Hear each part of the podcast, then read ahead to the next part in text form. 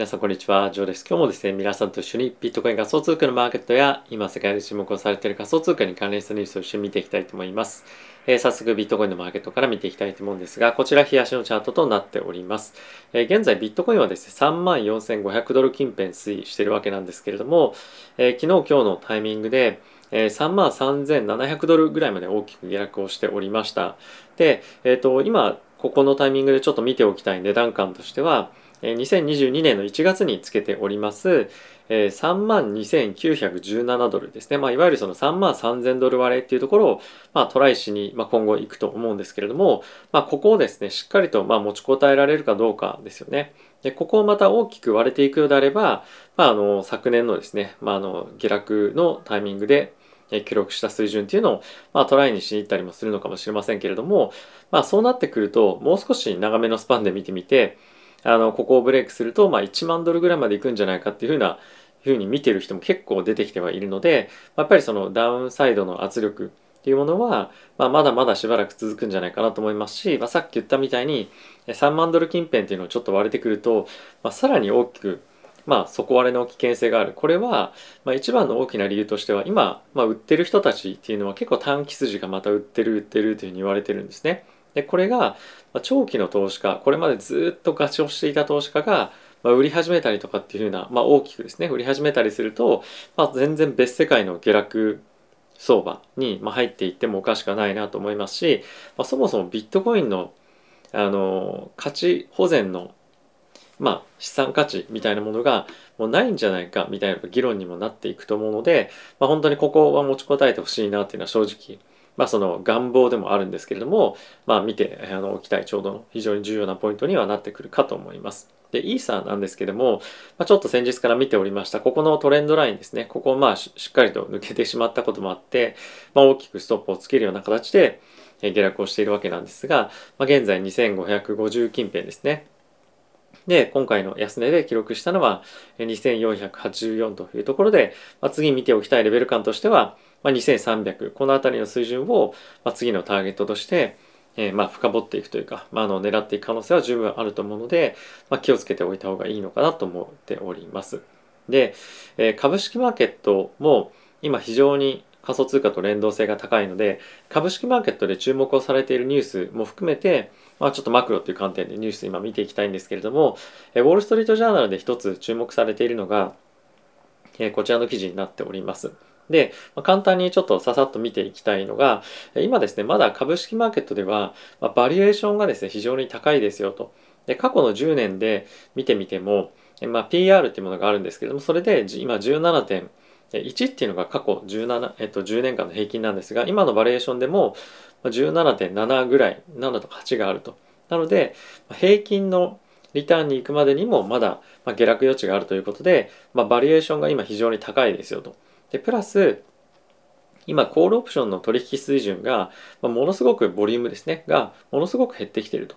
まあ、これは、まあ、これまでずっと株式マーケット上がってきていたので、コールオプション、アップサイドを取りに行けるオプションを取引する人が非常に多かったんですね。で、これがものすごく今下がってきてるっていうのは、まあ、今マーケットがま悲観によりなってきている。ただしさっき見たようにバリエーションはまだまだ高いですよと。で、もう一つ別の観点から見てみると、ビットコインの価格も下落してますねと。やっぱりそのどの市場もリスクが高い、バラティティが高いマーケットは、まあ、総悲観の状態になっている。で、かつこれが、まあ、悲観指数なんですけれども、これ2009年、8年、まあ、リーマンショック後の非常に悪かった景気のタイミングですよね。まあ、ここと同じ水準ぐらいまで今下落しているような状況となっております。で一つの見方として、まあ、総悲観は買いだっていうところもあると思うんですけれども、まあ、今後、フェットが利上げをさらにしていく。で、プラス、まだまだ物価上昇っていうところが、まあ、大きくあるんじゃないかっていうところを見てみると、まだその、あの、始まり、終わりの始まりじゃないんですけれども、マーケットがさらに悪くなっていく環境の始め始まりのように、まあ、見えなくはないかなと正直僕は思っております。でもう一つ見ておきたいのが今ロシアとヨーロッパがですねバチバチやっている中で、えー、EU がですねどういうふうにしようか、まあ、つまり、え、ロシアから原油をもう禁止しようかどうかみたいな採択が5月の15日近辺でまた行われたりするんですね。で今回そこでえー、禁止しませんというふうになったとしても、まあ、その方向性に行くのはもう間違いない今の状況を見てみると。でそうなってくるとまだまだ原油っていうのは価格として上がっていく可能性がありますと。で他の地域から EU はですねどんどんどんどん原油を輸入しようとしたとしても、まあ、結局はまパイの中からのま取り合いになるので、まあ、そのロシアから原油をじゃあ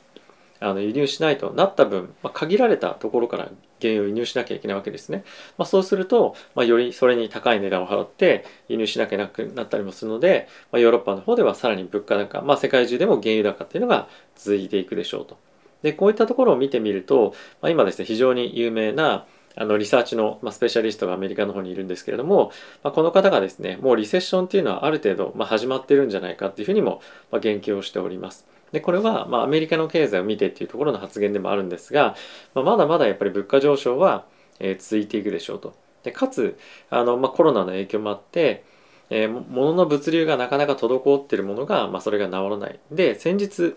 雇用統計発表ありましたけれども、まあ、予想よりは良かったですよね。ただし小さいビジネススモールビジネスっていう観点で見るともう今彼らはビジネスを継続していくことに耐えられなくなっていってリストラをもう始めていますっていうのが、ま、サーベイで見てみると、ま、調査で見ると分かるような状況になっているので、えこういった状況っていうのはですねリセッションのもう始まりの、まあ、起きることなんですよね。なのでまあこのデイビッド・ローゼンバーグさん曰くリセッションもすでに始まっている可能性は十分にあるということでやっぱりさっきも言ったみたいにその終わりの始まりじゃないんですけれども、まあ、そういったところに今いるかもしれないっていうのは理解しながら、まあ、今リスク管理してしっかりとしていただければと思っております。で、オプションマーケットをちょっと見ていきたいんですけれども、これがですね、今赤がコールあプットオプションの買いが入っている時、タイミングなんですが、5月13、9、27もそうですし24日7月29と、まあ、軒並みですねもうプットオプションの買いの方が非常に多くて過去の水準でもこのプットオプションが買いの優勢っていうのは優勢の状況っていうのは、まあ、なかなか見られないぐらいな今環境にえなってきております。なので、まあ、こういったところを見ても、まあ、あの短期の動きじゃんというふうに思う方もいらっしゃるかもしれませんが、まあ、今マーケットの,、まあ、あのセンチメントっていうのは非常に悪い状況にこういったところからもあるというのは見えるかなと思います。で、えプラスもう一個見ておきたいのはこれ面白いデータだなと思うんですが今これですね、えーと、NFT のプロジェクトの、まあ、非常にその取引高の人気順になっているわけなんですが、えっとですね、ここの24時間のフロアチェンジっていうのを見ていただきたいんですが、フロア価格っていうのは、えっと、そのプロジェクトごとの一番低い値段の NFT の価格のことなんですね。まあ、それをフロアプライスっていうんですが、もうこの24時間ぐらいで軒並み10%を超えるような下落になっていますと。でまあ少し上がってるところももちろんあるんですけれどもほとんどのメジャーなプロジェクトですら、まあ、大きく下落しているっていうのは今やっぱりこの仮想通貨だったりとか NFT とかのマーケットから、まあ、資金が今どんどんどんどん逃げていってるようなところを、ま、反映してるんじゃないかなと思うのでまああの売った方がいいですよってことではなくて、まあ、センチメントがまいかに悪化してるかっていうのが、まあ、こういったところを見ても分かるんじゃないかなと思います。はい、で、え、仮想通貨に関連した、まあ、ニュース記事ですね、一つ見ておきたいんですけれども、え、ビットコインがですね、今、まあ、これ3万6000って書いてありますけれども、まあ、この辺りを今大きく、え、割っているわけなんですが、その下落の原因としては、ま、ショートタームホルダーですね、まあ、短期筋っていうところが大きく売っているんじゃないかっていうのが記事としてなっております。で、一つ見ておきたいのはですね、ちょっと面白いなと思ったのが、ちょうどこの辺りのえーまあ、この2ヶ月ぐらいですかねのタイミングで、まあ、その3万ドルの後半から4万ドルで大きく揉み合っていて、まあ、この辺りで買った人たちっていうのが、まあ、今売っていれたんじゃないかというふうにまあ言われています。でこれは、ま、この大きくマーケットがですねボラティティが出るタイミングの前のタイミングで、まあ、あの持ち合っていた結構取引が盛んだった価格価格帯でもあるので、まあ、この辺りのストップロスが非常に多く出てるんじゃないかっていうようなところの分析をしている人が、まあ、今非常にあの多く出てるというところとあとはこれクリプトクラウドのデータなんですけれども、まあ、ショートタームホルダーが、まあ、今まさに売ってるっていうのがこういったデータを見ても非常にまあ分かるというのがまあ今の状況ですね。なので、まあ、まだあのクジラさんたちが売っているっていうわけではないですよというのが、まあ、こういったところから見ても分かるので、まあ、一つ安心感ではないんですけども、まあ、誰が動いているかっていうのを分かる上では測る上では、まあ、一ついい指標なのかなと思っております。で、こっちグラスノードのデータなんですけれども、ま、こちらのデータでもですね、えー、と1万ビットコイン以上持ってる人たちの数っていうのは、ま、ここ最近の下落が始まってからまた大きくドーンと伸びてるんですね。まあ、なのでこの辺りを見てみても、まあ、少しあのクジラはやっぱり拾ってる大き大きな投資家は、まあ、今拾ってるっていうのは、まあ、分かるかなと思いますし、まあ、まだ少なからず希望が持てるじゃないんですけども、まあ、そういった一つのデータにはなるんじゃないかなと思っております。はい、あとはですね結構面白いなと思ったのが今こちらビットコインの先物価格に関しては、まあ、あの連日ショートが入っていてどんどんどんどんその売り優勢な状況に今なってるんですね。でその一方でイーサリアムに関してはちょっと状況が違っておりまして、えー、と下の方のデータ今これから見ていきたいと思うんですけれどもファンディングレートという観点ではイーサリアムはですねずっと下落相場の中でプラスなんですねで今この下落のタイミングでえー、とイーサリアム、まあ、ちょっと大きめに下落してますけれども、まあ、こういったところの反動っていうのが、まあ、やっぱりあるんじゃないかと思うのでイーサリアムのさらなる下落リスクっていうのは、まあ、一定程度まだ見ておいた方がいいんじゃないかなと思いますし、まあ、あとはですね面白いなと思ったのがえっと、これベーシス皆さんと一緒にこのチャンネルではよく見ることが多いんですけども3ヶ月先の先物と現物価格の差ですね。でこれが今ちょっと上がってきてると。っていうのは、まあ、これ別の、まあ、2つ見方が観点あると思うんですが先物価格が急激にまあ上がっている。もしくはスポットの価格現物の価格が急激に下がっているというところだと思うんですが、まあ、これはどちらかというと、まあ、先物主導で起こりやすい現象なので、まあ、ちょっとこの1週間ぐらいですかね、まあ、結構その5月の前半ぐらいから、まあ、先物がやっぱり買われていたっていうところが、まあ、こういったところを見てもあるので、まあ、さあのこういったところの調整みたいのが、まあ、イーサリアムではまだ入っても全然おかしくないと思うので、まあ、もう一段下落っていうのもイーサ主導で、まあ、起こるかもしれないなという警戒感は、まあ、持っておいてもいいかなと僕は思っております。はい、で、えっ、ー、と軒並み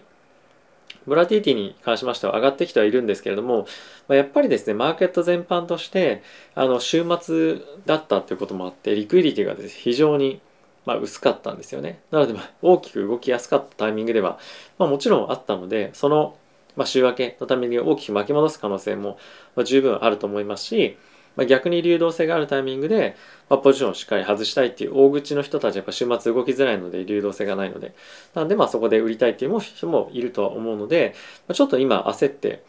どうこうするっていうよりも、まあ、ちょっとマーケットで、まあ、今の環境で、まあ、方向感を見極めるには少しえ待った方がいいというか待たないと、まあ、そういったお家の、ま動きっていうのは見えないのかなと思っております。まあ、いずれにせよですね、まあ、このダウントレンドのマーケットっていうのは、まあ、僕はまだ続いていくんじゃないかなと思いますしやっぱりその値頃感だったりとか総悲観だから今マーケットが総悲観だから買いみたいなところよりもちょっとやっぱり今何か買える材料を買いたいのであればですね